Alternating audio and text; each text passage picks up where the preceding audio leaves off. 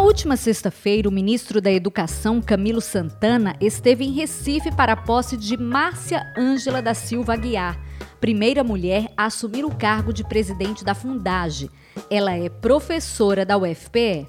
Então eu entro na Fundagem com um compromisso de fazer uma gestão democrática, uma gestão participativa e, sobretudo, em defesa mesmo é, de atitudes republicanas durante a gestão. Fazer todo o possível para que haja, de fato, uma expansão das atividades do museu, não só do, do museu e das outras instâncias que tem, compõem a fundação, não só em Pernambuco, como no, no Nordeste como um todo, no Norte. Não estou disposta a, colaborar com todos que fazem a, a fundagem para que ela re, retome um legado, né, que eu acho que é um legado importante em defesa mesmo né, da pesquisa, da ciência, da cultura e da educação.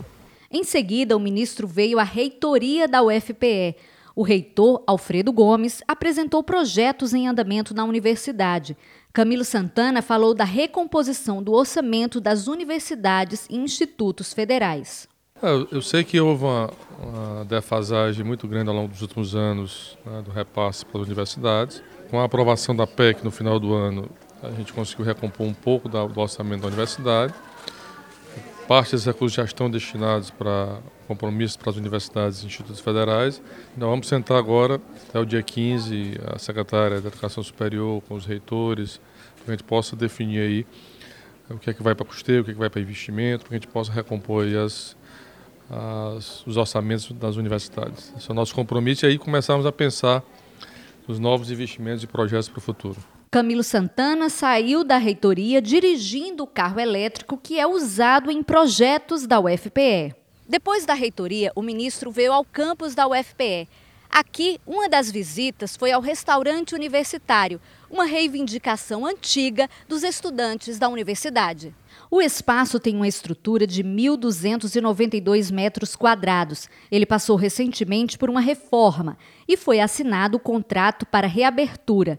No local, o ministro conversou e tirou fotos com um grupo de estudantes. Camilo Santana também visitou o biotério, uma estrutura para a criação de ratos e camundongos. Os animais vão ser usados em pesquisas.